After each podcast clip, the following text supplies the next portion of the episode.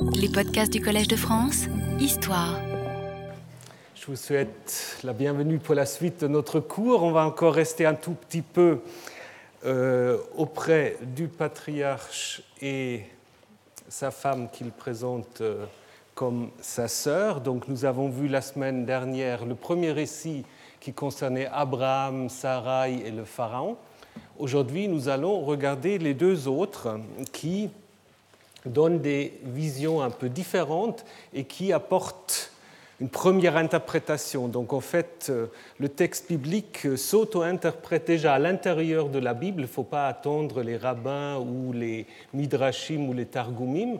Vous avez déjà à l'intérieur du texte biblique en fait euh, des tendances d'interprétation. Et d'ailleurs, euh, ça fait partie d'une certaine manière de la logique herméneutique avec laquelle le Pentateuque a été publié. Donc souvent, quand on entend le mot canon, on imagine que c'est quelque chose de clos, où on ne touche pas, alors que c'est un canon qui inscrit en fait la nécessité d'actualisation, de relecture, d'interprétation. Et nous allons voir cela aujourd'hui avec les deux textes, Genèse 20, Genèse 26. Genèse 20, je vous ai déjà euh, proposé euh, la traduction la semaine dernière, donc je ne vais pas y revenir.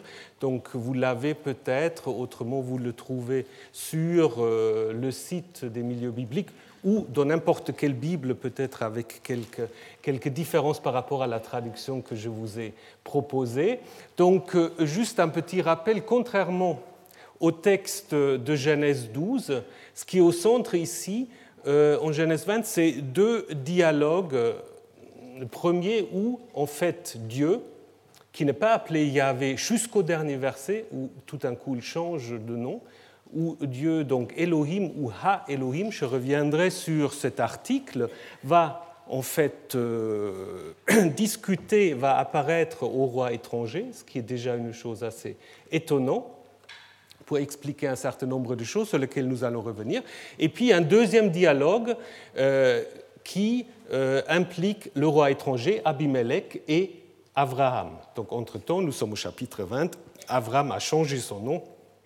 Il est devenu Abraham, mais là-dessus aussi, nous allons revenir en travaillant un peu plus tard sur Genèse 17. Voilà, donc nous avons déjà vu, ça c'est un petit rappel simplement, que, euh, que ce texte euh, répond à un certain nombre de questions qui étaient resté ouvert par rapport au premier récit à Genèse 12. Donc les différentes fonctions, euh, c'était justement euh, là, en Genèse 20, le roi sait tout de suite ce qui se passe parce que Dieu lui apparaît dans un songe, alors qu'en Genèse 12, on n'en savait rien. Euh, de même, la situation de Sarah est clarifiée. En Genèse 12, apparemment, elle avait quand même couché avec le Pharaon. Ici, on insiste sur le fait que le roi ne l'a pas touché. On explique également la nature des coups avec euh, lesquels euh, la, divinité s'est manifestée. Ici, c'est apparemment l'impuissance du roi ou la stérilité du palais. On donne aussi une petite apologie, ou est-ce que c'est vraiment une apologie? Là, nous allons y revenir, pour Abraham, puisque en Genèse 12, c'était clairement un mensonge de dire ma femme et ma sœur. Ici, ben, c'est un peu plus compliqué. Elle est sa demi-sœur, mais ça pose un autre problème. Et finalement, les richesses d'Abraham, en Genèse 12, souvenez-vous, c'était en fait la dot que Pharaon donnait à Abraham pour euh, sa soi-disant sœur. Ici, en fait, c'est une récompense qui donnait après coup une sorte de réhabilitation de Sarah. Donc vous voyez déjà que, il me semble, c'est assez clair, que ce texte, en fait, présuppose le premier récit et qu'il essaie de l'interpréter. Mais sa fonction ne s'arrête pas du tout à ce niveau-là. Au contraire, nous allons voir que ce texte a bien d'autres surprises encore à nous révéler et euh, j'aimerais maintenant m'atteler à cela. Donc, euh, peut-être première chose euh, à nous rappeler, c'est les lieux, les lieux qui sont mentionnés au début de cette histoire.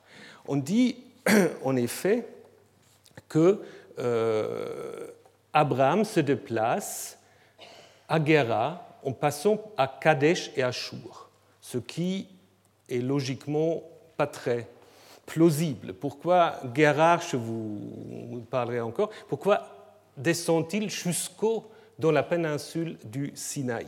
On ne sait pas exactement où se trouve Kadesh. Là, vous avez une proposition.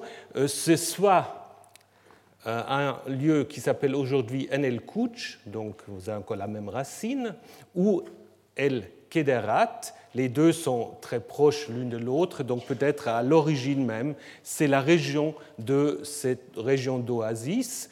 Et ce qui est intéressant, c'est que Enel Kouch connaît des phases d'occupation euh, qui vont du Xe au VIe siècle. Ça a été fouillé et puis il y a trois phases d'occupation, dont la dernière euh, aux alentours du VIe siècle. Quant à Chour, Chour qui veut dire en fait la muraille, c'est probablement pas un lieu spécifique, c'est un lieu qui, ou plutôt une désignation de la frontière avec l'Égypte. Alors Chour, gardez ça aussi en tête pour le récit de Hagar et Ismaël que nous allons aborder à la suite de ce récits en Genèse 20 et 26. Maintenant, Guérard. Où se trouve Guérard aussi grand problème, personne ne l'a vraiment identifié. Euh, si vous lisez Genèse 10, on a l'impression que ça se trouve quelque part dans le sud, la frontière sud du Canaan, mais on ne sait pas très bien où. Si vous prenez un texte très récent de Chronique 14, vous avez trois possibilités d'identification que je vais vous montrer sur une carte, ou, et ça c'est plutôt une idée que j'ai, est-ce que c'est vraiment un lieu précis à qui euh, auquel le narrateur pense? Parce que guerre ça évoque guerre. Et guerre, c'est justement la situation, donc souvenez-vous de Genèse 12, l'immigré, n'est-ce pas, qui cherche refuge. C'est exactement euh, ce que Abraham fait. Il vient comme guerre à Guérard. Donc est-ce que vraiment il faut chercher une localité de Guérard qu'on trouve soit, alors, euh, donc vous avez euh, Gaza. Attendez, si j'arrive à l'allumer. Bon. Ah, Voilà. Non? Voilà, aujourd'hui je ne suis pas très doué, je suis enrhumé. Voilà, Gaza. Et puis vous avez donc avec les trois étoiles trois propositions de l'identification, tel jamais, euh, tel Echeria ou tel Haror. Donc vous voyez, ils sont tous en fait les trois euh, au sud de Gaza. C'est plausible puisque en effet on signifie que Abraham s'installe quelque part dans le Negev. En même temps, on peut se poser la question euh, si le narrateur de notre texte a vraiment une localisation précise en tête ou si en fait il s'amuse un tout petit peu où Abraham, comme guerre, va-t-il se réfugier? Il va se réfugier à Guérard. D'autant plus que nous avons déjà vu Abimelech, difficile d'en faire une figure historique. Euh, on verra en Genèse 26, apparemment c'est considéré comme un roi philistin. Nous ne connaissons pas de philistin de ce nom. Ça pourrait être peut-être une reprise d'un prince Ahimilki, mais qui lui régnait pas du tout sur Gera, mais sur Ashdod. Donc là aussi, je crois, nous devons plutôt rester sur le niveau de la narration. Ce n'est pas des souvenirs historiques que l'auteur veut nous transmettre. Ce qu'il veut nous transmettre, c'est une rencontre entre un patriarche en tant que guerre et un roi étranger qui euh, sera, surtout dans le deuxième récit de Genèse 26, identifié comme philistin. Alors, ce qui est en effet très intéressant, c'est la manière dans laquelle Dieu, Elohim ou Ha-Elohim, va entrer en contact avec ce, Dieu, avec ce roi, par un songe, Chalom.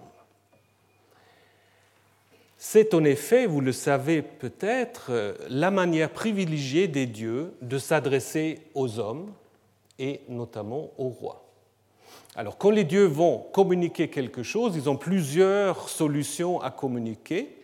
Ils peuvent passer par des prophètes, par des envoyés, euh, ce que nous allons voir aussi dans la Genèse, mais ils peuvent aussi agir directement. Et là, alors, c'est avec des personnages tout à fait privilégiés, c'est-à-dire ils se manifestent directement par le biais d'un songe. Euh, ça n'arrive pas à beaucoup de gens. Euh, dans la Bible, le parallèle le plus proche, c'est le songe de Salomon, où nous trouvons le même mot hébreu, chalom, dans le troisième chapitre du premier livre des rois, hein, qui d'ailleurs a d'autres parallèles avec notre récit, parce qu'après son réveil, Salomon va aussi informer ses serviteurs de ce songe, comme le fait ici Abimelech. Un autre parallèle est Laban, donc l'oncle de Jacob. Un autre euh, destinataire des songes, et évidemment, puisque c'est des porte-paroles importants, c'est les prophètes. N'est-ce pas? En nombre 12, on dit que Yahvé communique euh, avec des prophètes par des songes. N'est-ce pas? Et les prophètes euh, racontent leurs songes. Dans certains livres prophétiques, d'ailleurs, on critique cela parce qu'on dit vous prenez vos songes pour des songes inspirés. Donc la question, c'est évidemment aussi euh, comment savoir ce qui est un songe donné directement par la divinité. Excusez-moi, je suis un peu enrhumé, j'espère vous n'aurez pas trop souffrir. Alors, le songe en Genèse 20, euh, Ha Elohim communique au roi un danger mortel. Il dit Tu risques de mourir parce que tu as fait quelque chose, ce qui ne se fait pas. Donc il y a l'annonce d'un danger, danger mortel dans lequel le roi se trouve. Et comme je vous ai déjà dit, Dieu ici est appelé Ha Elohim. C'est assez curieux, c'est donc Elohim avec l'article le Dieu. N'est pas très fréquent euh, dans la Bible. Si on fait un peu de statistiques, maintenant heureusement c'est facile avec euh, l'informatique, on voit que, euh, si vous prenez cette statistique-là, c'est dans un certain nombre de livres où c'est assez fréquent, Ecclésiaste, donc Coëlette, Jonas, les livres des chroniques et Néhémie, c'est-à-dire c'est tous des livres qui nous viennent de la fin de l'époque perse ou de l'époque hellénistique. Hein? Donc ça, c'est certainement pas par hasard, et ça nous donne aussi déjà une indication, me semble-t-il, pour la datation de notre texte. Alors, Ha Elohim, qu'est-ce que ça implique? Est-ce qu'on veut rendre la relation entre l'homme et la divinité distant? Euh, donc Coëlette, l'Ecclésiaste, c'est certainement le cas, hein, puisque lorsque Coëlette parle de Ha Elohim, c'est quelque chose comme la divinité, hein, quelque chose, euh, on accepte qu'il y a du transcendant, mais qu'est-ce que c'est exactement On ne sait pas très très bien. Ici, on ne sait pas. Euh, ce qui me semblait intéressant, et ça aussi vous pouvez le garder en tête, puisqu'on va y revenir, c'est le fait que le deuxième livre au niveau de la fréquence où ce nom est utilisé, c'est Jonas. Alors vous allez me dire qu'est-ce qu'Abraham et Jonas ont à faire ensemble? Ah, vous allez voir dans ce chapitre beaucoup de choses, beaucoup de choses. On va y revenir. Mais d'abord, ce qui est également remarquable, c'est l'insistance sur la justice du roi étranger. Euh, Abimelech, le lecteur l'apprendra, c'est un roi philistin. Les Philistins, avec les Égyptiens et les Assyriens, font partie un peu des ennemis euh, typiques ou disons symboliques d'Israël. Les Philistins, c'est les ennemis par excellence contre lesquels il faut affirmer euh, la royauté, Saül et David notamment, n'est-ce pas? Et nous avons ici un roi philistin qui est, qui est euh, dépeint d'une manière tellement juste qu'il y a peu de rois d'Israël et de Juda qui peuvent l'égaler. C'est quand même quelque chose d'assez remarquable. D'abord, cette question d'Abimelech. Tueras-tu un goy juste? Alors, je crois que je vous l'ai déjà dit que goy, normalement dans la Bible hébraïque, signifie simplement un peuple, une nation. Mais si on le traduit comme ça, euh, ça ne fait pas beaucoup de sens dans notre texte. Hein, parce qu'en fait, Dieu n'a pas annoncé qu'il va tuer l'ensemble du peuple d'Abimelech. Il lui a dit, c'est toi qui vas mourir car tu euh, risques de faire quelque chose de mauvais.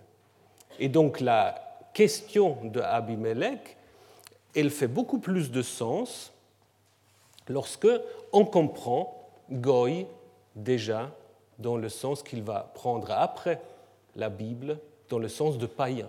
Et à ce moment-là, Goy peut justement aussi euh, être traduit par un singulier. Tueras-tu un païen? S'il est juste?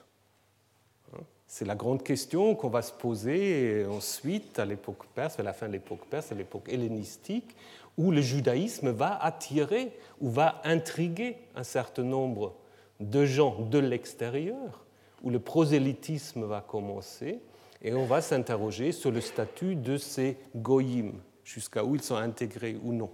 Et d'une certaine manière, de manière plus générale, euh, ce qui est là derrière, c'est une question qui va être discutée assez, euh, lourdement euh, à l'époque perse et plus tard, c'est la question de la justice divine.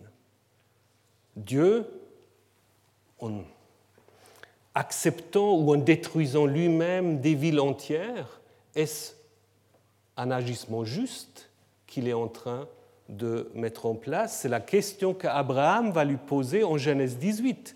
Vas-tu vraiment supprimer le juste avec le coupable?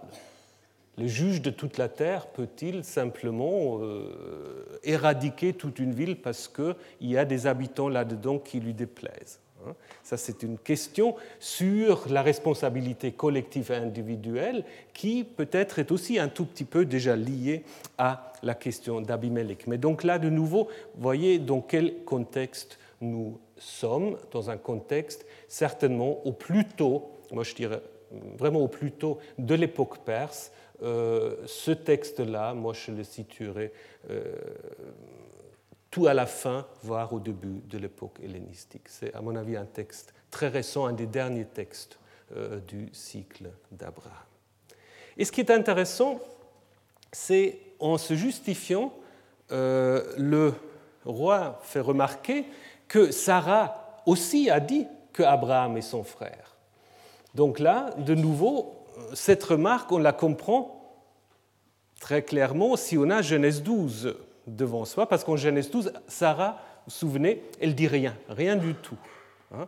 Et puis ici, on va dire non, non, elle a, elle a tout à fait joué le jeu, elle a bien dit euh, que euh, ce monsieur était son frère. Et donc, Abimelech peut conclure qu'il a agi en fait avec un cœur pur et des mains innocentes.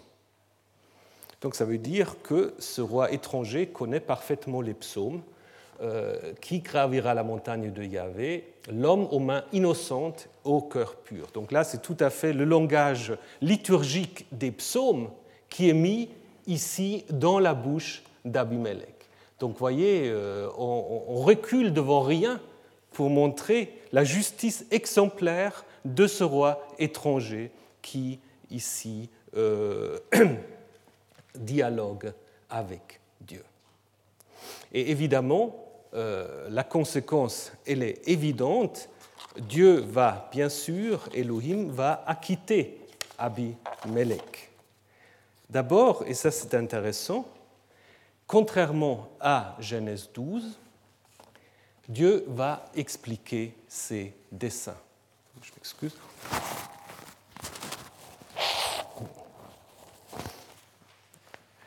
Alors, tout est en effet, tout fait partie du dessein de Dieu. C'est lui qui a tout mis en place. euh, c'est une théologie qu'on trouve ailleurs dans la Bible, qu'on trouve ailleurs dans la Bible, notamment dans la version dite sacerdotale des récits de plaie.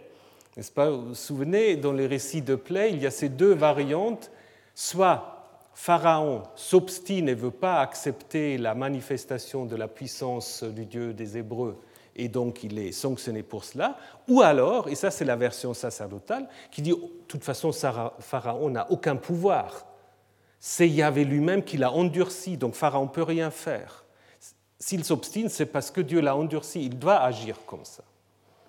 Mais là, donc, euh, c'est une explication euh, qui justifie euh, en fait les plaies par une sorte de manifestation de la puissance divine contre laquelle Pharaon ne peut rien faire. Ici, c'est presque comme une sorte de critique de cette théologie sacerdotale dans un sens positif, c'est-à-dire si Dieu prévoit des choses, ce n'est pas pour faire du mal à notre peuple, c'est au contraire pour souligner la justice de ce peuple par son représentant. Donc je pense en effet que c'est une sorte de, reprise, de relecture de cette théologie sacerdotale de l'endorcissement dans un sens positif, c'est-à-dire Dieu a mis tout en place, mais justement pour montrer la justice d'un Dieu, d'un roi païen. Autre chose que je vais brièvement euh, rappeler et puis on y reviendra plus en détail, c'est Abraham qui est appelé prophète. Ça aussi, c'est tout à fait exceptionnel. C'est le seul texte dans toute la Bible où Abraham est appelé prophète. Hein, et euh, prophète dans le sens d'intercesseur, puisque ça sera en effet la tâche qu'il devrait ensuite accomplir, et cela fait penser à d'autres prophètes intercesseurs euh, dans la Bible, notamment Amos et Jérémie. Je vous ai déjà dit, euh, les parallèles entre Abimelech et Salomon euh, se confirment dans la même réaction du roi. Lorsqu'il se réveille donc après son, son songe, il convoque aussitôt ses serviteurs pour leur faire part de ce songe. Vous euh, pouvez aussi penser euh, au pharaon dans l'histoire de Joseph qui fait la même chose, n'est-ce pas une fois Mais là, il a besoin qu'on lui interprète, alors que ici Abimelech ni Salomon ont besoin d'interprète parce qu'ils savent tout de suite euh, de quoi il s'agit et ce qu'il convient de faire. Donc, alors oui, la réaction, ça vous devez aussi le garder en tête. La réaction des serviteurs, c'est quoi? Ils, ils, craignirent. Ils craignirent. Est-ce qu'il faut traduire ils, ont peur? Ça, on, va le laisser encore, on va, le va revenir. Euh, donc, en parlant du grand péché, euh, de ce que se fait pas euh, en Israël, euh, de ce que ne se fait pas, c'est probablement des termes techniques euh, qu'on trouve à Ougarit et dans la Bible pour l'adultère. Hein. Le grand péché, on trouve ça à Ougarit. Et puis ce que ce ne fait pas, euh, bah, je vous ai mis le texte de Samuel 13, 12, où en fait c'est Donc Tamar qui dit à son demi-frère, c'est intéressant, c'est aussi un demi-frère là, qui dit à son demi-frère Amon, ne, euh, donc qui veut la violer, ne me les violente pas, que là ce ne fait pas en Israël. Donc même expression, mais ici justement en Genèse 20, dans la bouche d'un roi étranger. Donc ça nous montre que l'auteur de ce texte connaît déjà très bien euh, un certain nombre de récits bibliques. Et cela m'amène justement à ce que je vous ai déjà annoncé, à Jonas et à la crainte de Dieu. Abraham, qui maintenant donc est invité par le roi à se justifier, comment va-t-il se justifier? Il va se prendre à deux reprises. Il va invoquer deux choses différentes. Première chose, il va dire il n'y a pas de crainte de Dieu dans ce lieu. Je pensais, en faisant passer ma femme pour ma sœur, qu'il n'y avait pas de crainte de Dieu. Et si vous comparez cela avec les serviteurs, vous avez la même racine. C'est-à-dire, si vous traduisez les serviteurs eurent peur, bah, vous, vous, perdez en fait le parallèle. Donc il faudrait traduire les serviteurs ou les hommes eurent une grande crainte. Abraham dit il n'y a pas de crainte, et puis la réaction des hommes il y a crainte, n'est-ce pas?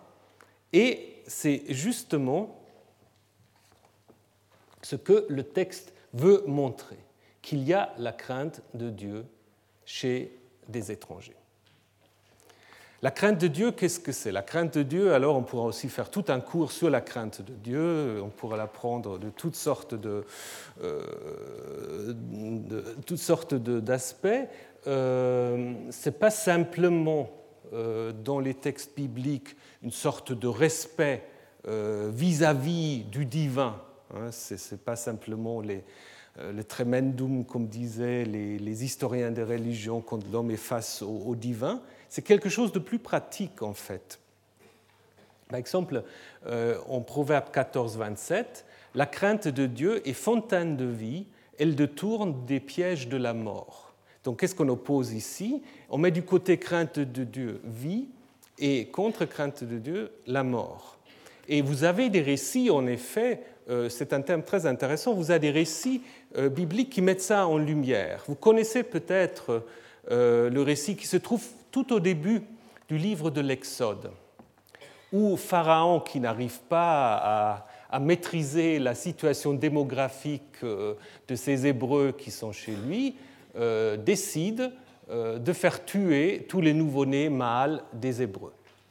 Et puis arrivent des sages-femmes qui sont justement chargées d'appliquer cet ordre, des sages-femmes qui, si on lit bien les textes, je ne peux pas vous faire la démonstration, les sages-femmes qui sont clairement des Égyptiennes. Ce sont pas des.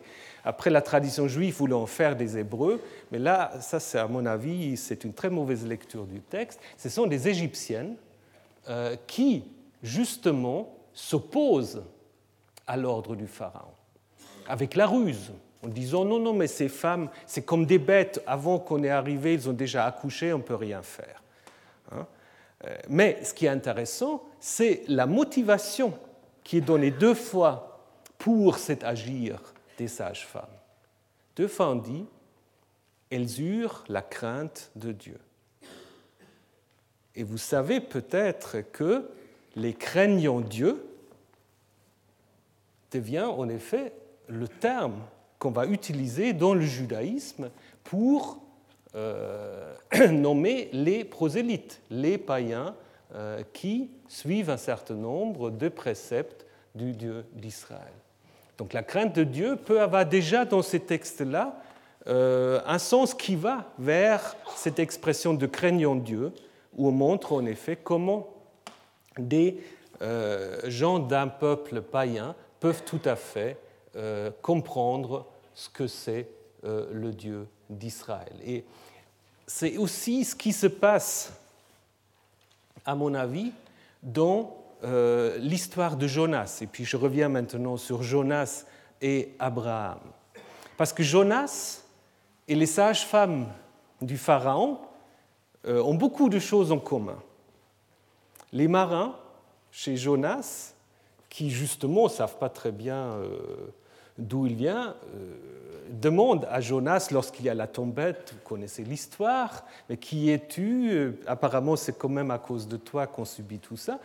Et puis Jonas, euh, voilà, moi je sers euh, le Dieu des Hébreux, le Dieu du ciel et de la terre, annonce-t-il. Tout en étant totalement incohérent, parce que s'il sert vraiment le Dieu du ciel et de la terre, quelle idée de s'enfuir de ce Dieu qui contrôle le ciel et la terre, n'est-ce pas? Donc on voit quand même que là, Jonas aussi n'est pas tout à fait cohérent avec euh, sa confession de foi. Et c'est Jonas qui dit, bon, alors, euh, jette-moi, euh, puis comme ça, on n'en parle plus. Mais, justement, la réaction des marins, c'est comme chez Abimelech, c'est comme chez les sages-femmes, ces hommes eurent une grande crainte et pose exactement la même question qu'Abimelech à Abraham, euh, Mazot à Sita, Et euh, ce qui dit Abimelech, Ma asita nous, qu'est-ce que tu nous as fait? Donc là, on a aussi des parallèles. Ce que veut suggérer probablement ce texte, et c'est pour cela peut-être aussi qu'Abraham est appelé prophète, qu'il est en quelque sorte ici le précurseur de Jonas. Un prophète, certes, mais un prophète aussi un peu ambigu, comme les Jonas. Hein. Comme les Jonas aussi, qui est plus intéressé par son propre confort que par euh, l'annonce euh, de la parole de Yahvé. N'est-ce pas? Vous connaissez la fin euh, où Jonas est très mécontent que Yahvé ne veut pas détruire Ninive. Il est mécontent. Et il dit, bon, si c'est comme ça, je vais mourir aussi. Puis pourquoi est-ce qu'il est mécontent en fait? Il pourrait être heureux que Dieu change d'avis. Non, il est mécontent parce que, selon le Deutéronome, euh, lorsqu'un prophète dit quelque chose au nom de Yahvé, et si cela n'arrive pas, alors c'est un faux prophète. Alors qu'est-ce qu'il a dit? Jonas, il a dit, voilà, euh, encore, alors ça dépend si on suit la Septante ou le texte masoréque, encore quelques jours et Ninive sera mis sans dessus, sans dessus, et puis voilà, ça n'arrive pas, donc Deutéronome, Jonas, faux prophète.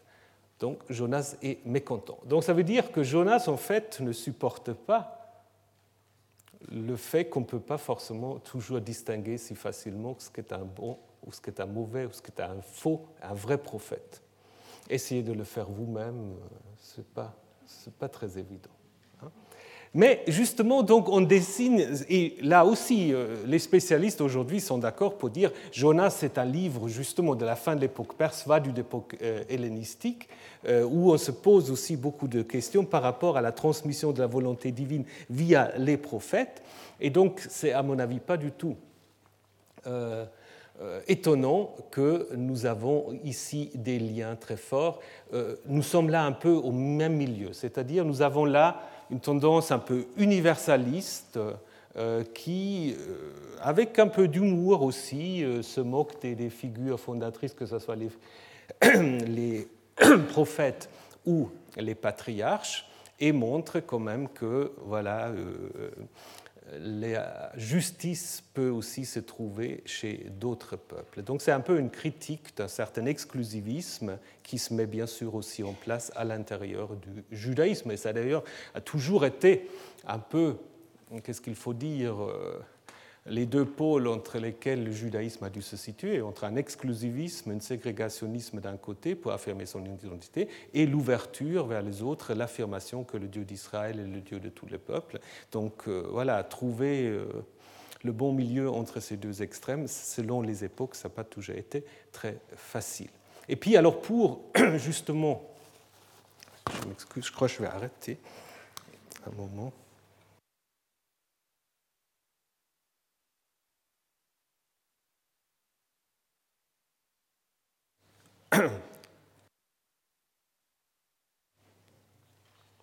Vous m'entendez? Oui? Voilà. Euh, je crois que c'est mieux pour vos oreilles. Alors, donc, euh, pour rajouter encore à l'ambiguïté euh, d'Abraham, ou d'Abraham, c'est ce qu'il dit ensuite. Il dit chaque fois qu'on les dieux. Alors là, justement, il prend Elohim dans un sens pluriel, puisqu'il utilise un verbe au pluriel. Quand les dieux m'ont fait errer euh, loin de chez moi, j'ai dit à ma sœur ou à ma femme, voilà euh, la stratégie qu'on adoptera. Donc c'est quand même aussi euh, une, comment dire, une assertion qui fait apparaître le patriarche de manière un tout petit peu curieuse. Hein. Donc il pense, ou de nouveau, ça fait partie, peut-être on peut le dire aussi plus gentiment, ça fait partie de son apprentissage. Il faut qu'il apprend que euh, la crainte de Dieu peut exister ailleurs. On n'a pas besoin de parler des dieux au pluriel euh, pour euh, pouvoir être compris par les autres peuples. Parce que justement, Abimelech va lui montrer ça. Donc du coup, on peut se poser la question si cette deuxième explication qu'il va maintenant donner, qu'en fait, il n'a pas vraiment menti, Sarah est quand même sa sœur, c'est un peu curieux, parce que d'un côté, euh, il raconte toutes ces histoires, il n'y a pas de crainte de Dieu, etc. Pourquoi il ne commence pas tout de suite en disant, mais je ne sais pas menti, elle n'est pas ma sœur Il faut dire aussi que cette deuxième explication, certaines pensent qu'elle a été insérée après coup, euh, ce n'est pas impossible, on ne peut pas le prouver non plus. Euh, mais c'est vrai, il a un tout petit peu une tension avec toute la première argumentation. Mais cette affirmation-là pose aussi un problème, un grave problème même. Ce que les rabbins euh, ont, tout de suite remarqué et étaient très intrigués par ça, parce que ce que Abraham affirme constitue clairement une transgression de la législation et du Lévitique et du Deutéronome, selon laquelle il est clairement interdit d'épouser sa demi-sœur. Donc je vous ai mis ici le texte du Lévitique, mais vous pouvez aussi prendre celui du Deutéronome. Quand un homme prend pour épouse sa sœur, fille de son père ou fille de sa mère, ce qu'Abraham dit, et qu'il voit sa nudité et qu'elle voit sa nudité à lui, donc ils couchent ensemble, c'est une turpitude, ils seront retranchés sous les yeux des fils de leur peuple. Donc c'est clairement euh, une interdiction. Alors, qu'est-ce que ça veut dire? Ça veut dire à un moment, on ne pouvait pas imaginer qu'Abraham avait simplement menti. Ça, ça fait partie aussi de la tendance un peu agéographique euh, qu'on peut observer. C'est pour cela que je ne suis pas totalement opposé à l'idée que ça pourrait être vraiment un, dernier ajout euh, euh, difficile de savoir, mais donc on ne pouvait pas imaginer que Abraham a totalement menti, donc on va lui trouver une sorte de, euh, justification, euh, justification qui pose du coup un autre problème que les rabbins ensuite ont résolu en disant mais là justement la Torah n'était pas encore donnée et du coup d'autres lois étaient valables, puis on, est même allé jusqu'à dire dans Bereshit Rabbah, donc un commentaire sur la Genèse, que tous les fils de Jacob aura épousé leur, leur sœur jumelle, sauf euh, Joseph, puisque ça on sait que c'est une Égyptienne. Donc euh, pour légitimer après coup cette idée-là, euh, donc voilà, on voit ce que ça pose comme problème si après coup on veut, on veut légitimer toutes sortes de choses. Euh, là aussi, on pourra donner beaucoup d'autres exemples que euh, je ne vais pas vous donner, vous pouvez les trouver vous-même. Ce qui est important, de toute façon, c'est la visée du texte, indépendamment de ce verset 12. Euh, le texte, à mon avis, clairement un plaidoyer en faveur de la diaspora c'est-à-dire d'un judaïsme qui accepte l'intégration euh, dans d'autres peuples, puisque Abraham va intercéder pour un roi étranger, lequel, comme on l'a vu, est dépeint de manière très positive. Il y a des parallèles entre Genèse 20 et le roman de Joseph, hein, que je ne peux pas maintenant euh, euh, détailler, mais par exemple l'invitation du roi étranger de s'établir chez lui ça rappelle en effet ce que dit ensuite euh, le Pharaon à Joseph en l'invitant de faire venir toute sa famille. Euh, donc du coup, me semble-t-il, on peut en effet dire que Genèse 20 vient d'un milieu de la diaspora qui prend une position contraire à celle de Genèse 12. Genèse 12 n'était pas hostile à l'Égypte, mais Genèse 12 avait insisté sur le fait qu'Abraham doit aussitôt rentrer chez lui. Hein, le pharaon lui-même lui a fait faire un exode à l'inverse, alors qu'ici, euh, non, ça va en effet se terminer par l'invitation euh, du roi à Abraham de rester habiter euh, chez lui à Guéra. Yashav, s'installer, demeurer. Et en final, la réhabilitation de Sarah et aussi du roi, d'abord Sarah, c'est un texte un peu compliqué, vous vous souvenez, je ne veux pas aller revenir sur les détails de, traduction de, grammaire. Euh, d'abord, c'est une somme très importante, 1000 pièces d'argent.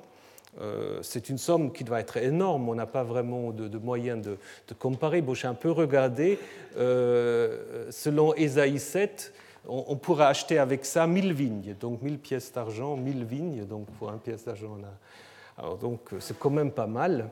Euh, maintenant, que signifie, que signifie, que signifie couverture des yeux? Alors là, il y a aussi beaucoup d'explications qui ont été données. Hein. Est-ce que c'est il y a ceux qui ont dit c'est parce que le roi a regardé euh, la nudité de Sarah et donc du coup se couvre les yeux, mais ça, à mon avis, ce n'est pas tout à fait clair. Est-ce que c'est plutôt une sorte de compensation pour un mariage qui n'a pas euh, pu se faire?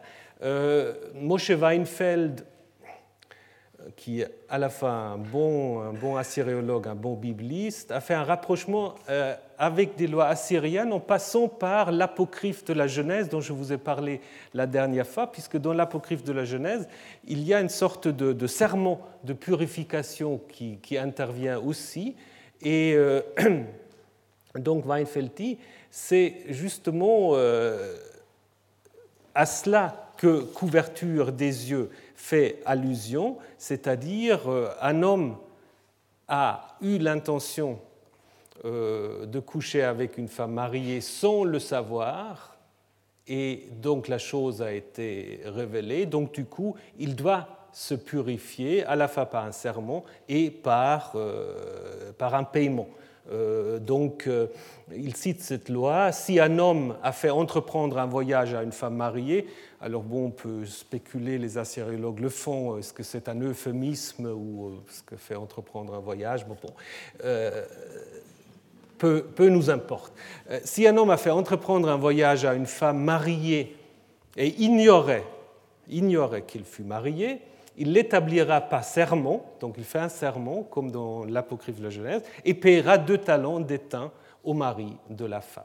Donc c'est quand même quelque chose à mon avis, qu'on peut mettre en relation, donc une sorte de, rétablissement du, statut de, Sarah, d'autant plus qu'Abimelech appelle Abraham son frère, n'est-ce pas? Alors, est-ce que c'est ironique? Est-ce que c'est ironique euh, par rapport euh, au mensonge d'Abraham, ou qui, justement, si on prend le verset 12, n'est qu'un demi-mensonge? Ou est-ce que ça veut dire que le roi accepte en fait l'explication de Abraham.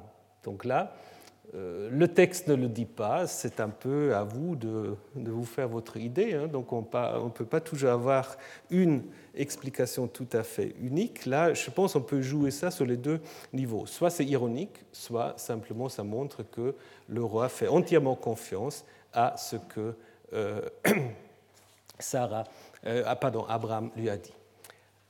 Et finalement, donc, le rétablissement du roi et de sa maison, avec l'idée que euh, Dieu guérit, avec la racine Rapha, Raphaël, vous connaissez ce nom, euh, que Dieu guérit la maison du Pharaon. C'est un thème en fait qu'on trouve dans d'autres textes de la Bible, euh, avec El, à Ougarit, il y a un lien très très fort entre Baal et les guérisseurs, les Rapiumu, donc on ne sait pas très bien euh, si c'est des, des, ancêtres divinisés, mais c'est Baal qui a la tête de ces guérisseurs.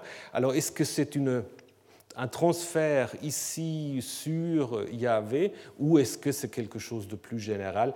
Peut-être il n'a pas besoin chaque fois parce que ça, c'est un peu une maladie, je dirais, des, exégètes. Chaque fois, il y a des parallèles. On, veut chercher un lien direct et peut-être pas simplement une thématique qui est analogue et qui ne, demande pas forcément toujours euh, une dépendance d'un côté et de l'autre. Alors, ce qui est intéressant, c'est quand même par cette bénédiction, on peut la lire aussi comme, euh, pardon, l'intercession d'Abraham, on peut la lire comme aussi une sorte de premier accomplissement de ce qui était annoncé en Genèse 12. En toi seront bénis ou se béniront toutes les nations de la terre. Donc ici, en effet, c'est Abimelech qui profite en quelque sorte de cette euh, intercession de Abraham. Et finalement, euh, je vous ai dit, au verset 18, c'est le seul, le seul texte, le seul verset où, au lieu de Elohim, nous avons en effet Yahvé. Donc là, peut-être nous avons affaire à un rédacteur yaviste qui veut faciliter la transition avec le chapitre qui vient, qui était probablement déjà là, chapitre 21, où les questions justement de la naissance de Isaac. Après cette naissance arrêtée ici en 20, on va passer au 21 où tout d'un coup il y a naissance, naissance d'Isaac. Et du coup, euh, je pense que ça facilite la, transition, n'est-ce pas, puisque euh, euh, lorsqu'on dit euh, que Yahvé guérit de la stérilité, ben voilà, maintenant Yahvé devient le Dieu qui s'occupe, dit le début du chapitre 21, qui s'occupe de Sarah pour qu'elle puisse justement enfanter. Donc on passe de la stérilité à l'enfantement. Donc je pense, ça c'est un, verset qu'on a inséré comme une sorte de charnière au moment où on a intégré ce récit. Alors peut-être le récit a été fait tout de suite pour être intégré dans son, dans son contexte actuel, alors du coup ça peut être tout à fait le même rédacteur, mais ce verset n'a plus tellement comme rôle de conclure simplement le récit, mais de préparer la transition pour la naissance d'Isaac. Donc, résumons. Et puis nous passons 26. Donc, ce qui est en jeu ici, c'est la justice d'un roi païen, la justice de Dieu de manière générale et la pédagogie divine, qui devient un thème très important dans les débats à l'époque perse et hellénistique.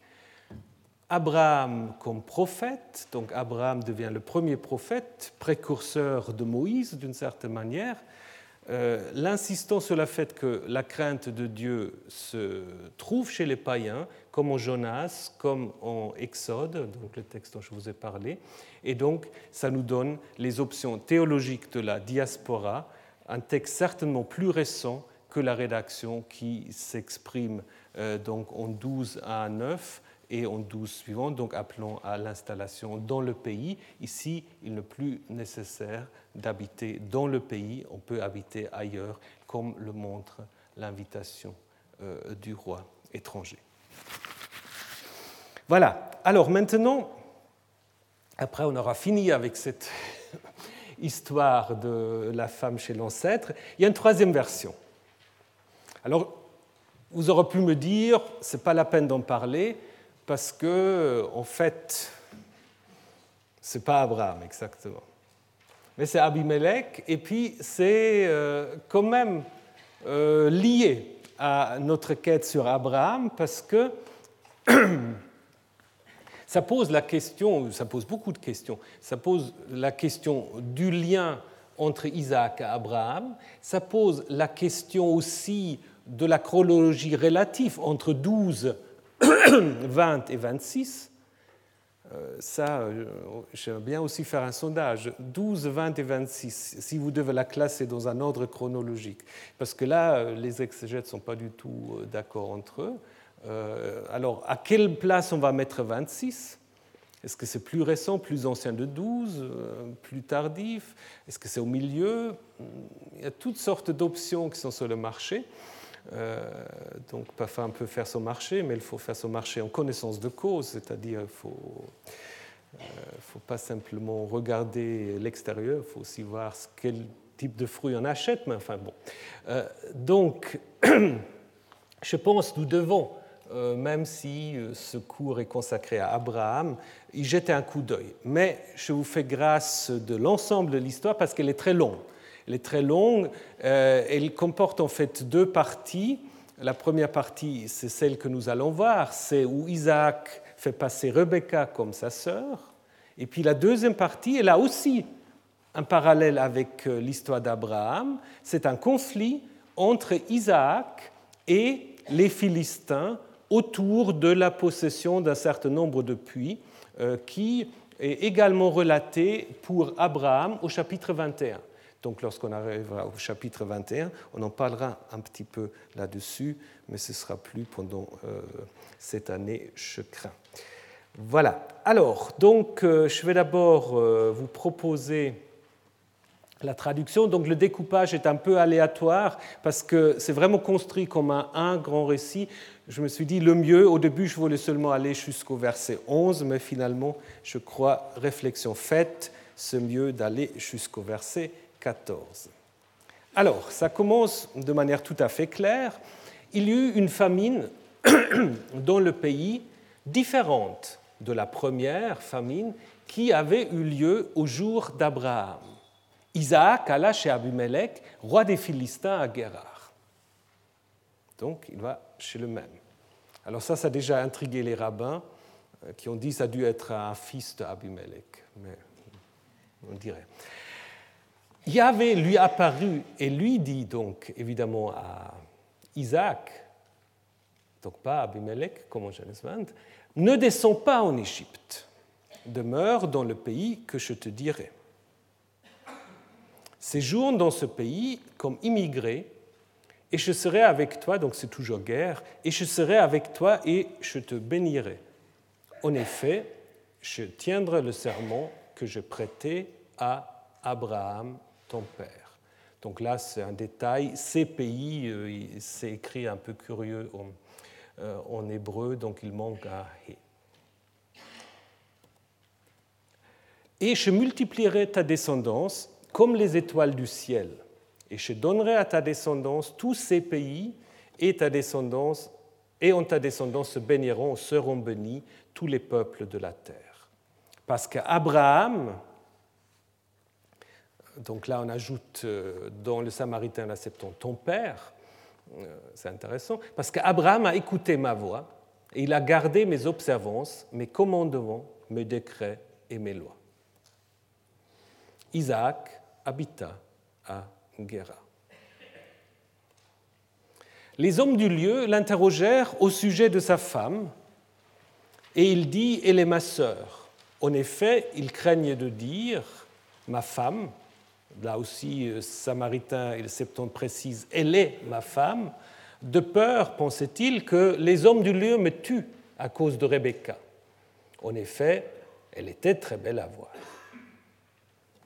Il avait passé là de longs jours lorsqu'Abimelech, le roi des Philistins, regarda par la fenêtre et il vit Isaac était en train de s'amuser avec Rebecca, sa femme. Alors ceux qui savent l'hébreu, euh, évidemment c'est un jeu de mots, un jeu de mots autour du nom de Isaac. Tzachak euh, veut dire en effet rire, s'amuser, mais aussi évidemment un euphémisme pour avoir des relations sexuelles. Alors, vous choisissez le degré. Abimelech appela Isaac et dit Elle est certainement ta femme. Pourquoi avais-tu dit Elle est ma sœur? Isaac lui dit En effet, je le dis de peur que je meure à cause d'elle. Abimelech lui dit Qu'est-ce que tu nous as fait? Peu s'en est fallu pour qu'un homme du peuple ne couche avec ta femme. Tu auras fait venir sur nous une grande faute. Abimelech dit à tout le peuple, celui qui touche à cet homme ou à sa femme mourra certainement. Isaac sema en ce pays et il récolta en cette année sans mesure puisque Yahvé l'avait béni. Bon, là, il y a un petit problème de traduction parce que Sha'ar, c'est normalement la porte, la porte de la ville. Hein. Et si vous regardez les dictionnaires, on dit ici ça, ça signifie mesure. Mais ça, il faut toujours se méfier. Si un seul mot à un endroit euh, tout un coup signifie tout autre chose qu'ailleurs, c'est que les traducteurs sont un peu embarrassés. Alors traditionnellement, on dit, voilà, c'est une deuxième signification. Mais si vous avez une deuxième signification avec une seule attestation, il faut se méfier. Parce que ça arrange beaucoup. Alors. Ou alors on se fie à des traductions, etc. Donc, alors, soit, à mon avis, il faut l'expliquer qu'il euh, récolta pour son porte, porte étant souvent une sorte de pars prototo, donc signifiant l'ensemble de la ville. Donc ça veut dire qu'il avait une telle récolte que ça aurait suffi pour 100 villes, ça c'est une possibilité. Ou alors c'est simplement euh, euh, un problème de confusion entre le shin, le che et le sin, puisque si on lit Seharim, on a orge simplement. Donc euh, ça pourrait être aussi le cas. Mais peut-être simplement Shaharim est tout à fait plausible si on veut insister sur cette richesse inimaginable qui va justement provoquer euh, le problème qui va arriver. euh, dans la suite. L'homme devient grand, il continue à devenir grand jusqu'à ce qu'il devienne très grand. Ça, c'est le style un peu hébraïque. Donc là, il est vraiment devenu très, très riche. Donc du coup, euh, le Shéharim, à mon avis, ça va très bien. Il posséda un troupeau de bétail et un troupeau de gros bétail et une grande domesticité. Et en fait, ce n'est pas tout à fait la fin, parce que dans la suite, euh, c'est cette richesse-là euh, d'Isaac qui va en effet euh, donner le point de départ pour la jalousie des Philistins et les conflits autour de l'utilisation de puits, etc.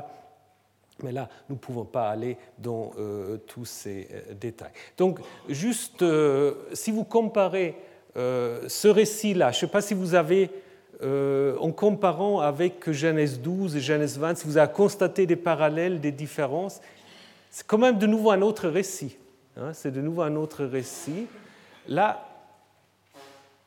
je sais pas, il y a quelque chose qui vous a particulièrement frappé. Bon, c'est un peu difficile de dialoguer avec toute la salle, mais je suis sûr que vous avez vu un certain nombre de choses. Euh, il y a aussi un très grand discours qui est donné, mais ce discours n'est pas donné au roi. Hein le roi, euh, en fait, euh, n'a pas droit à un discours divin ici. Le discours est donné à Isaac.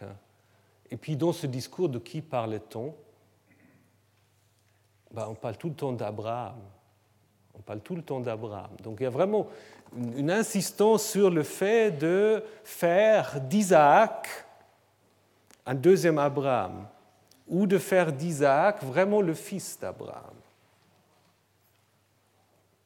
Donc je vous ai dit, est plausible, probable, d'autres diront un peu spéculatif, mais enfin, on peut imaginer que Isaac n'a pas toujours été le fils d'Abraham. Et que les traditions d'Isaac étaient d'abord véhiculées de manière indépendante. Et au moment où on écrit ce texte, donc là, on insiste vraiment. Alors, on a peut-être peu de choses à raconter sur Isaac. Parce que si vous comparez en fait euh, Genèse 26, la seule histoire sur Isaac, c'est ça, c'est Genèse 26. Dans les autres histoires, il sert que de père à Jacob et Ésaü. Il n'y a pas vraiment une histoire qui lui est propre. Les seules histoires d'Isaac, c'est Genèse 26, qui tous les deux, donc euh, femme comme sœur et conflit avec les Philistins, a des parallèles dans l'histoire d'Abraham. Donc euh, il, est, plausible qu'en construisant euh, ce mini-cycle d'Isaac, on a voulu renforcer les parallèles avec Abraham. Donc si vous regardez un peu le plan, il y a bien un discours, mais Abraham est omniprésent. Il est déjà présent tout de suite au début. Il y avait une famine dans le pays, mais pas celle d'Abraham, tout de suite Abraham. Hein. Et puis tout ce grand discours, bah, elle tourne tout le temps autour euh, d'Abraham. Il y a une autre chose qui est quand même assez, euh, assez intéressant, euh, c'est comment, en fait, est-ce qu'il y a une vraie crise? Bon, on peut dire qu'il y a une crise parce qu'il il dit que sa femme est sa sœur, mais il y a une chose quand même qui distingue ces récits des deux autres,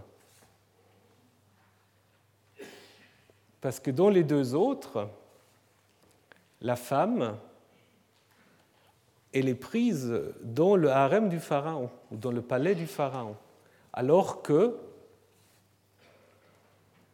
euh, la sortie, c'est par là, madame.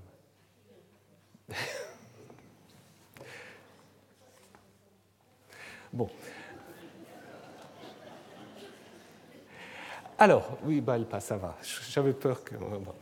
Euh, donc, la femme ici, elle reste en fait auprès d'Isaac. Elle reste auprès d'Isaac. Hein? en fait, elle n'est pas vraiment menacée directement. Donc tout est un peu dans la potentialité, hein, ce qui change. Et puis vous pouvez aussi observer encore une autre chose intéressante, la découverte. La découverte de la, de la supercherie. Elle se fait comment? De manière tout à fait naturelle, rationnelle. Il n'y a pas d'intervention divine. Hein? en Genèse 12, c'était les plaies. En Genèse 20, c'était justement le chalom, le songe, il y avait toute une ambiance prophétique. Et ici, c'est simplement l'observation. Le roi regarde, il voit quelque chose qu'il n'est peut-être pas censé voir, mais il regarde. Il n'y a pas de révélation directe de la part de Dieu. Donc il y a eu des gens qui ont dit, voilà, c'est les trois parties de la, de la Bible. Bon, ça, peut-être ça, on est un peu dans la surinterprétation, mais comme c'est joli, je vous le dis quand même. Euh, on dit, Genèse 12, c'est Torah, parce que c'est les, les plaies d'Égypte, hein, c'est l'Exode. Genèse 20, c'est les Nevi'im, les prophètes, parce qu'Abraham est appelé prophète et on passe par les Chalom, etc. Et puis Salomon, c'est aussi dans les prophètes. Et puis finalement, euh, Genèse 26, c'est les Ketuvim, c'est les écrits, ou c'est la sagesse, les proverbes, où en effet on observe les choses et on tire les conclusions, exactement ce que fait, ce que fait euh, le roi ici. Je ne pense pas que les rédacteurs qui ont arrangé ces trois textes avaient cette idée euh, en tête, mais c'est un peu ce qu'on fait souvent en interprétant des textes ou des tableaux, qu'on voit parfois un peu plus que, euh, ceux qui en sont responsables. Donc euh, voilà, ça, je vous livre cette idée qui, qui, est plaisante, mais qui, voilà, qui nous explique pas tout non plus. Alors là, de nouveau, très brièvement, il est plausible que ce texte, surtout l'ensemble du texte, mais ça, ne craignez rien, je ne veux pas aller dans le détail, euh, que l'ensemble de ces textes n'a pas été écrit d'un seul trait. Euh, c'est notamment le cas pour le discours divin en 2.5. Si vous l'avez devant les yeux, voyez qu'il est assez long, qu'il est répétitif, qu'il introduit des choses qui ne sont pas vraiment liées au, sujet, euh, donc de la femme chez ailleurs. donc peut-être le noyau de ce discours se trouve simplement au début, parce que Après, nous avons un certain nombre d'indications comme euh, le don des pays au pluriel. Je te donnerai ces pays, c'est quand même très curieux. Hein. je te donnerai ces pays au pluriel. Ça, c'est quelque chose que vous avez que dans les livres des chroniques, hein, donc un livre certainement récent, et qui ne fait pas vraiment de sens dans l'ensemble euh, de, de l'histoire parce que il s'agit en fait là d'un territoire tout à fait précis euh, dont on va réclamer la possession. Donc là, je pense, on essaie d'ouvrir la, perspective, d'autant plus que la deuxième promesse citée euh, au verset 4, je rendre nombreuses ta semence comme les étoiles du ciel, en ta semence se baigneront toutes les nations de la terre, bah, le parallèle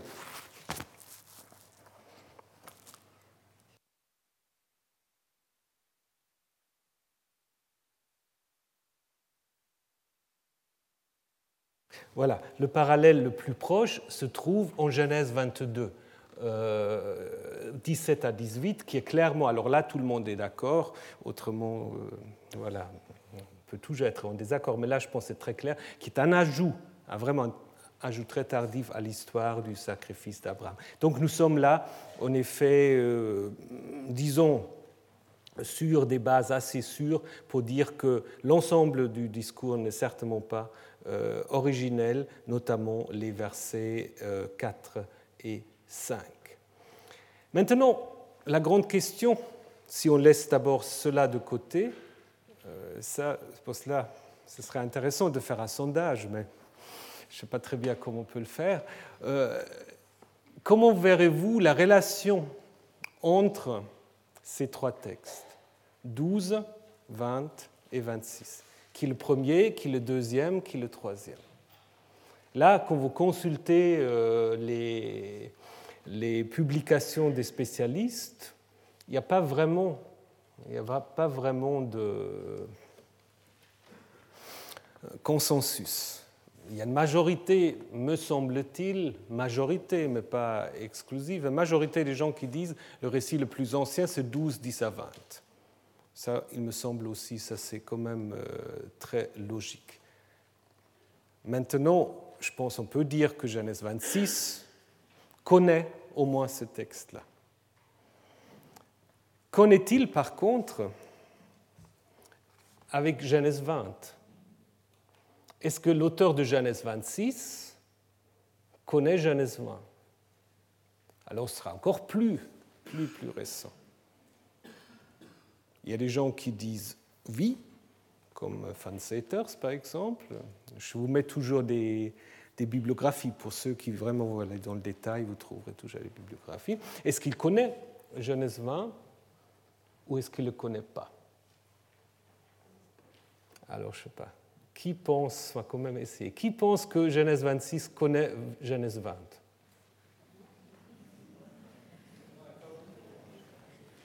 C'est la minorité, mais elle n'a pas toujours tort. Hein. qui pense que Genèse, euh, l'auteur de Genèse 26 ne connaît pas encore Genèse 20. Ouais. Alors il y a beaucoup d'abstention, j'ai l'impression. Ça, c'est la prudence même. Euh, bon, je pense que vous avez raison, la, question est compliquée. Je n'ai pas non plus tout à fait fait. Euh, disons, pour le moment, l'opinion que j'ai, c'est. Je prends les choses autrement, je dirais que ce récit se situe au même niveau que Genèse 12, 1 à 3. Et puisqu'à mon avis, Genèse 20 est plus tard que Genèse 12, 1 à 3, voilà, alors Genèse 26 ne connaît pas encore. Pourquoi ça se situe au même niveau que Genèse 12, 1 à 3 Parce que je pense que l'ordre qui est donné à Isaac reprend Genèse 12 et le début de Genèse 22, nous avons déjà parlé un peu, demeure dans le pays que je te dirai, hein, Be'aretz Asher euh, Omer Elecha, ça reprend en fait vers le pays que je te montrerai ou vers une des montagnes que je te dirai. Donc à chaque fois ces ordres de, déplacement ou de non-déplacement. Et donc du coup, me semble-t-il, on pourra dire que nous sommes là. Pour Genèse 12, 1 et Genèse 22, là tout le monde, disons tout le monde, presque tout le monde est d'accord.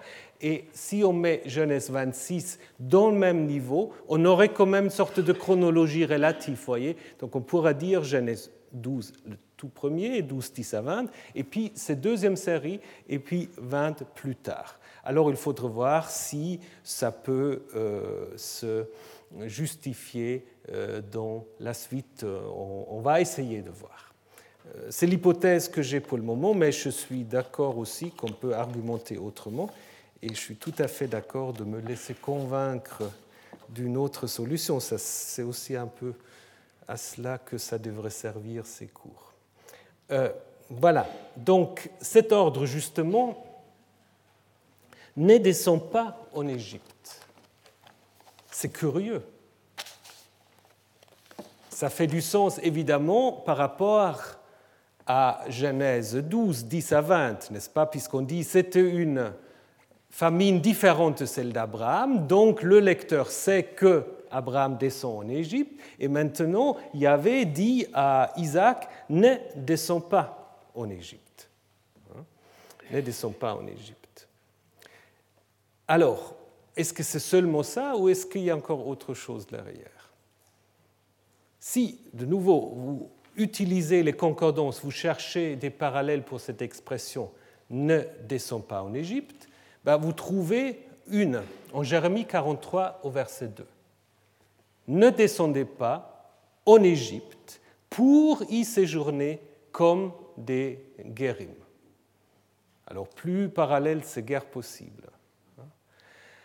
Et donc là, nous sommes dans un contexte où, à la suite de l'occupation babylonienne euh, du Canaan, suite à une sorte de guerre civile euh, qui a mené à l'assassinat de Gadalias, le gouverneur installé par les Babyloniens, un certain nombre de gens se sont mis euh, en fuite pour l'Égypte. Donc c'est un peu le, récit fondateur, mais en négatif, en, Jérémie 43, de la diaspora égyptienne. Hein, et donc euh, contre laquelle ce texte Jérémie 43 polémique. On pourrait avoir ici une, vision un peu comparable, c'est-à-dire on sait que la diaspora égyptienne avait en effet, comment dire, des relations bien plus complexes, plus compliquées avec euh, le pays que la Gola babylonienne. Parce qu'en fait, la soi-disant restauration, ce qui est un mauvais terme, euh, l'établissement d'une sorte de proto-judaïsme à l'époque perse orthodoxe, il faut mettre tous les guillemets, que voulait à Jérusalem, se fait justement avec la Gola babylonienne, n'est-ce pas euh, qui fournit euh, le matériel intellectuel et économique pour que les choses se passent. Et par contre, nous savons euh, des juifs d'éléphantine euh, qu'ils continuaient en fait euh, à entretenir d'abord euh, leur temple, leur manière de vénérer Yahvé dans une sorte de triade. Ils étaient tout à fait d'accord d'accepter un certain nombre de choses de Jérusalem et de Samarie, parce qu'ils écrivaient aux deux, à Jérusalem et à Samarie, n'est-ce pas? Mais ils avaient quand même leur manière de, de vivre leur identité religieuse. Et donc il y a euh, dans la Bible plusieurs textes où on voit qu'on se méfie de cette diaspora égyptienne, mais qui devient quand même euh, une diaspora très importante dans la suite. Donc ça pourrait en effet euh, refléter ici en Genèse 26 le même enjeu qu'en en Jérémie 43, sorte de méfiance par rapport à la Gola égyptienne. Et ce qui est intéressant aussi, c'est le texte se poursuit par des enjeux territoriaux parce qu'il euh, va déboucher, je ne vous l'ai pas traduit jusqu'à la fin, il va en fait déboucher dans l'installation de euh, Isaac à Beersheba, hein, ce qui est probablement un peu le lieu euh, où on a véhiculé les traditions sur Beersheba. ce qui est intéressant aussi, c'est qu'on peut deviner euh, c'est qu'apparemment le sud, le sud de l'ancien royaume de Juda, euh, sous les Babyloniens, euh, a été, comment faut dire, laissé presque un peu à l'abandon et, selon un certain nombre de témoignages textuels, mais aussi archéologiques, occupé par les Édomites, justement. donc l'insistance sur le fait que, ensuite, de Guéra, il va arriver à Beersheba, bah, est aussi une sorte de euh, légitimation euh, de l'appartenance de Beersheba euh, à la Judée. D'autant plus qu'on a la même information dans le livre de Néhémie où un certain nombre des gens qui rentrent de l'exil vont s'installer dans la région de Beersheba. Donc c'est une sorte de légitimation en fait de ce territoire pour Juda ici via l'ancêtre, donc Isaac. Si on compare maintenant notre récit avec les deux autres, je l'ai déjà un tout petit peu fait, ce qu'on va euh, apparaître alors comme une particularité et qui s'explique aussi dans, dans ce contexte-là, c'est cette importance qui est donnée à la bénédiction. À la bénédiction, euh, se réalise euh, clairement Genèse 12, 1 à 3, donc ce qui confirme de nouveau ce que je vous ai dit, que nous sommes là sur le même niveau. Hein. On insiste beaucoup sur le thème de la bénédiction, alors qu'en 20, on avait plutôt insisté sur, euh, sur la stérilité, le fils qui est né au chapitre suivant. Hein. Ici, c'est la bénédiction d'une manière plus, plus générale. plus de vrais enjeux, nous l'avons dit, euh, la découverte se fait d'une manière rationnelle. Et ce qui est intéressant aussi encore, c'est un détail, mais quand même, euh, il y a euh, ces différents, ces différents utilisations de la racine frappée, touchée. donc naga, en Genèse 12, c'est Yahvé qui touche, qui frappe la maison du Pharaon. En Genèse 20, on va dire, c'est toujours le même verbe, Abimelech n'avait pas touché la femme. Et puis en Genèse 26, à la fin, euh, Abimelech donne l'ordre de ne pas toucher Isaac. Donc il y a quand même un lien euh, entre ces, ces, textes. Donc c'est sûr aussi qu'au moment, et ça rend la chose parfois un peu compliquée aussi, au moment où on a réuni ces textes, on a pu aussi alors ça c'est un mauvais jeu de mots, on a pu le retoucher aussi, ces textes-là, pour que les liens soient encore plus forts, n'est-ce pas? Donc c'est pas toujours très facile. Mais là, donc, vous avez clairement quelque chose qui montre que les rédacteurs étaient tout à fait conscients de ce jeu qui se met en place entre les trois récits. Et alors la différence justement fondamentale, me semble-t-il, c'est contrairement à Genèse 20, Genèse 26, le roi étranger bon, il n'est pas forcément dépeint de manière négative, mais il est un peu comme Pharaon, c'est-à-dire il n'y a pas de contact direct avec le Dieu du patriarche et ce roi étranger, n'est-ce pas? Donc, contrairement à Genèse 20 où il y a cette grande apparition, euh, cette apparition en Genèse 26, euh, elle est réservée en fait à à Isaac. Et une dernière chose qui est quand même aussi intéressante, contrairement à Genèse 12, et à Genèse 20, les richesses d'Isaac ne, lui viennent pas du tout du roi. Ça, c'est intéressant. Ce n'est pas un cadeau qui lui fait le roi. Les richesses d'Isaac viennent du fait que bon, le roi lui permet de s'installer, mais après, justement, il sème et c'est ses récoltes qui lui permettent aussi après d'acquérir du gros petit bétail, etc. Donc la richesse vient simplement de la bénédiction divine ou du travail d'Isaac. Bien, alors, donc, comme je vous ai dit, je ne vais pas euh, vous faire de nouveau un exégèse détaillé de tout le chapitre, je crois que vous en avez un peu marre de la femme de l'ancêtre, mais quand même encore deux, trois choses sur les Philistins. Ça, c'est intéressant parce que, contrairement au Genèse 20, vous n'avez pas explicitement qualifié euh, le roi Abimelech comme roi des Philistins. Cela, on le fera en Genèse 21, quand il y a le récit des, conflits autour des puits. Ici, d'emblée, on va dire c'est euh, un Philistin. Un Philistin, euh, connaissez les Philistins peut-être euh, c'est c'est à ceux qu'on doit le terme de Palestine d'ailleurs, qui sont arrivés, c'est d'ailleurs un autre anachronisme pour ceux qui voulaient dater les patriarches au milieu du deuxième millénaire, parce que ces Philistins arrivent sur la côte euh, du Levant aux alentours de 1200 probablement en lien avec ce qu'on a pris l'habitude d'appeler les peuples de la mer, donc en provenance de la Crète, on ne sait pas exactement. Et puis, donc, on les trouve mentionnés dans une stèle de Ramsès III qui se vante justement euh, de les avoir euh, battus. Alors, il y a toutes sortes de théories. Est-ce qu'il les a vraiment battus ou pas? Peu nous importe. Ces Philistins, apparemment, donc, euh, sont à l'origine pas du tout des Sémites. D'ailleurs, dans la Bible, on, en parle souvent, on les nomme les non-circoncis, les incirconcis. Et un des plus grands exploits de David, c'est justement de ramasser les prépuces euh, des, Philistins. Euh, donc, c'est des non-sémites, mais qui apparemment, au niveau de leur culture, euh, ce qu'ont montré les fouilles, ont très vite dû s'assimiler en fait euh, euh, à leur environnement.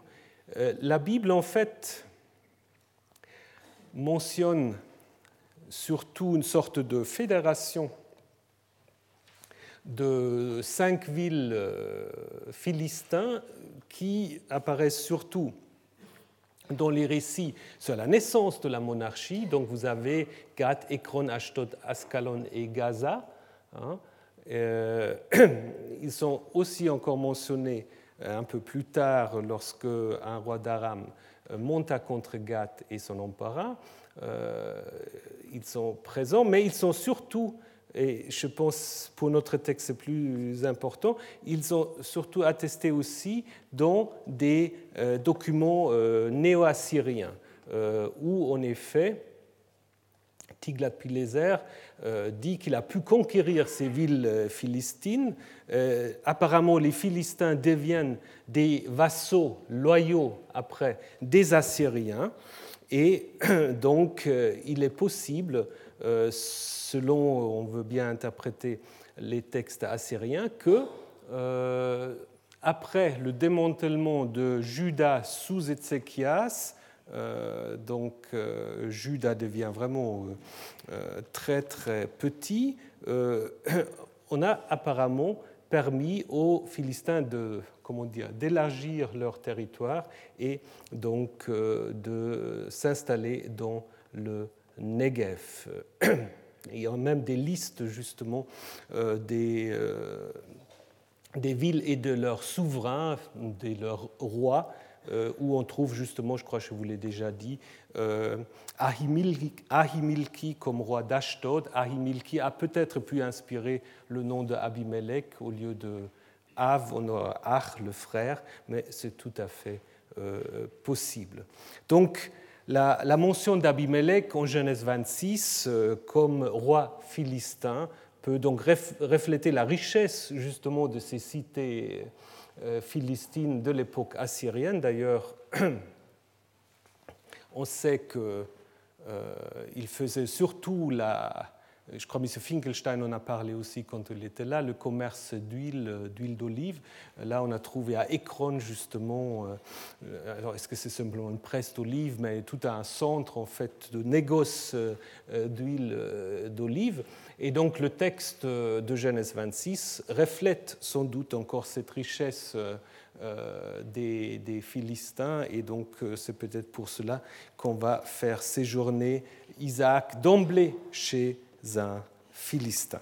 En Genèse 20, à mon avis, euh, ça a une autre signification, nous l'avons déjà dit.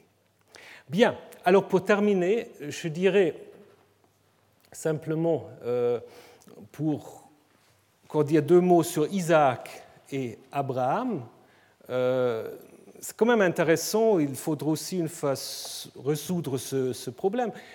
dans Genèse 26, vous avez deux parallèles avec l'histoire d'Abraham la femme présentée comme sœur et les conflits avec les Philistins. Alors, me semble-t-il pour le moment ce qu'on peut dire, ce que Genèse 12, c'est la source pour Genèse 26. Par contre, les récits autour des Philistins dans la région de Beersheba, c'est peut-être d'abord lié à Isaac. Et puis, c'est à partir de cela que euh, on a fait venir Abraham dans le Negev, parce qu'Abraham, qu'est-ce qu'il fait dans le Negev? Normalement, Abraham, il est à Évron, il n'est pas dans le Negev. Euh, donc, on le fait venir dans le Negev pour mieux souligner euh, le lien entre Abraham et Isaac. Donc, Abraham à Hébron d'abord, Isaac à Beersheba. Donc, on pourrait dire Genèse 12 donne, comment dire, le point de départ sur euh, pour celui qui va rédiger Genèse 26. Mais à partir de Genèse 26, on va rédiger un certain nombre de textes en Genèse 20 à 22, pas l'ensemble, mais notamment euh, le deuxième récit de la femme de l'ancêtre et aussi le conflit donc euh, d'Abraham avec les Philistins, donc la deuxième partie de Genèse 26. Voilà, nous sommes arrivés à notre long parcours sur ces trois textes. J'espère que vous avez tenu la route. La semaine prochaine, il n'y aura pas cours, mais donc après les vacances, on va prendre une très belle histoire. Euh, c'est Ismaël et Haga ou Haga et Ismaël qui pose aussi beaucoup de questions. Mais juste, euh, si vous me laissez encore deux minutes, donc euh, Genèse 12, partie du cycle primitif. Genèse 26, au même niveau que 12, 1 à 9 et 22, 1 à 19. Milieu producteur pour ce texte, à mon avis, des membres de la Gola babylonienne retournés en Canaan et hostiles à la diaspora égyptienne. Ça, c'est l'hypothèse que je vous livre pour le moment. Alors, par contre, en Genèse 20, nous sommes dans la version la plus récente d'une idéologie proche de celle du roman de Joseph ou du livre de Jonas. Je pensais dans ces cercles-là qu'il faut chercher un ou deux siècles plus tard un rédacteur qui est en faveur de la diaspora en général, peut-être même de la diaspora égyptienne en plus précisément. Voilà, alors donc euh, pour des raisons de, concert euh, qui ont lieu euh, jeudi prochain, on ne peut pas faire court. Par contre, si vous ne pouvez pas passer une semaine sans faire un peu de Bible, ce qui est une bonne chose, vous avez deux jours entiers qui vous sont proposés, donc lundi et mardi prochain. Euh, il y aura donc un colloque sur le thème du jeune héros euh, qui a donc lieu euh, le lundi matin à partir de 10h ou 9h, je ne sais plus, 10h jusqu'à 16 non jusqu'à 18h hein. et puis le mardi encore. Alors vous êtes tous invités à ce colloque donc mais on préfère en fait que ceux qui viennent, ils viennent pas seulement pour une demi-heure. Donc euh, l'idée c'est aussi un peu qu'on peut discuter, avoir un échange. Donc si vous prenez le programme, vous verrez qu'il y a des communications mais aussi beaucoup de temps de, discussion. Donc ce n'est pas simplement un suivi de, de petites conférences, c'est vraiment un colloque qui aura lieu donc euh, à l'amphi euh, Budet, je crois. Euh, nous avons ici quelques, quelques prospectus pour ceux qui n'ont pas le programme, autrement vous le trouvez bien sûr sur le site. Et puis, je pense que c'est intéressant. Mais donc, réfléchissez-y. Autrement, si vous êtes intéressé par un seul euh, un seul, euh, une seule conférence, vous pouvez la prendre après. Donc ne courez pas, il y aura assez pour tout le monde. Je vous souhaite des bonnes vacances et puis on se retrouve après. Retrouvez tous les podcasts du Collège de France sur www.collège-de-france.fr.